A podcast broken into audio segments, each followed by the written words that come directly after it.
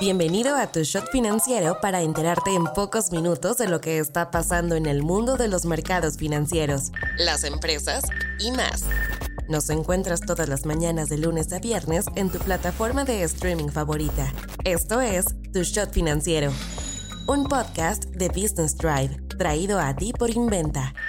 Hoy es martes 14 de noviembre y estas son las noticias del día. ¿Con qué empezamos? El buen fin es esta semana. El Black Friday estadounidense es el próximo 24 de noviembre y el Singles Days en China acaba de ocurrir. Repasemos los números de los principales eventos de ofertas de noviembre.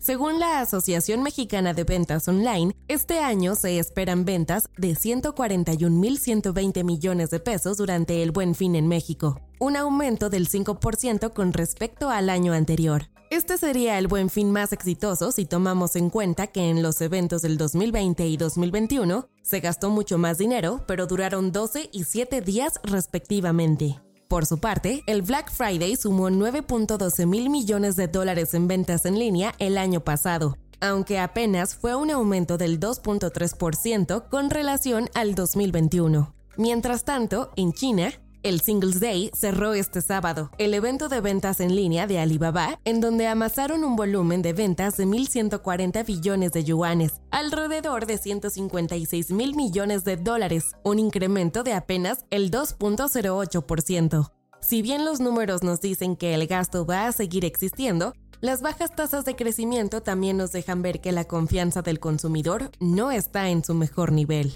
Economía. Con el debate del aumento al salario mínimo en puerta, ya tenemos la propuesta que pondrá en la mesa la Confederación Patronal de la República Mexicana, conocida como la Coparmex, que será del 2.8%. Para llegar a esta cifra, el sector empresarial propondrá a la Comisión Nacional de Salarios Mínimos un aumento de entre el 4.6 y el 6.6%. A esto le tenemos que sumar el monto independiente de recuperación, conocido como el MIR, que es un mecanismo con la finalidad de recuperar el poder adquisitivo de los salarios mínimos. Bajo estos números, el salario mínimo general a partir del 1 de enero de 2024 sería de 233.99 pesos y de 352.39 pesos para la zona libre de la frontera norte. De acuerdo a la misma Coparmex, de 2016 a la fecha, se ha recuperado un 87% del poder adquisitivo real con los aumentos que se han hecho en los últimos años al salario mínimo. De acuerdo a la misma Coparmex, de 2016 a la fecha se ha recuperado 87% del poder adquisitivo real con los aumentos que se han hecho en los últimos años al salario mínimo. Del lado del gobierno, se busca que el aumento sea por encima del 15%. La diferencia no es tan grande, pero hay espacio para negociar. No te vayas sin saber estas. Según la agencia Cantar, 9 de cada 10 mexicanos comprará algo en este buen fin. El desembolso promedio que realizarán en línea sería de 3.771 pesos, mientras que en tiendas físicas esperan gastar 5.747 pesos. De acuerdo a Manpower Group, una de cada 10 empresas contrataría a alguien con antecedentes penales. Esta encuesta se hizo luego de que el Senado de la República aprobara eliminar la carta de antecedentes no penales como un requisito para acceder a un empleo.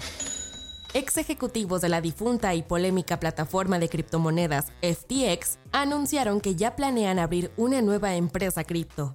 Recordemos que el ex CEO de FTX, Sam Bankman Fried, acaba de ser declarado culpable por siete cargos de fraude. El gobierno de Nepal anunció la prohibición de TikTok en el país, asegurando que la app estaba alterando la armonía social e incrementaba el flujo de materiales indecentes. Google presentó una demanda en un tribunal federal de California contra individuos anónimos a los que acusó de comercializar versiones falsas de su chatbot de inteligencia artificial BARD para instalar malware en computadoras de usuarios. Soy Daniela Anguiano y esto fue Tu Shot Financiero. Nos escuchamos mañana. Tu Shot Financiero es una producción de Business Drive. El guion está a cargo de Nino Pérez y la producción es de Daniel Bri López.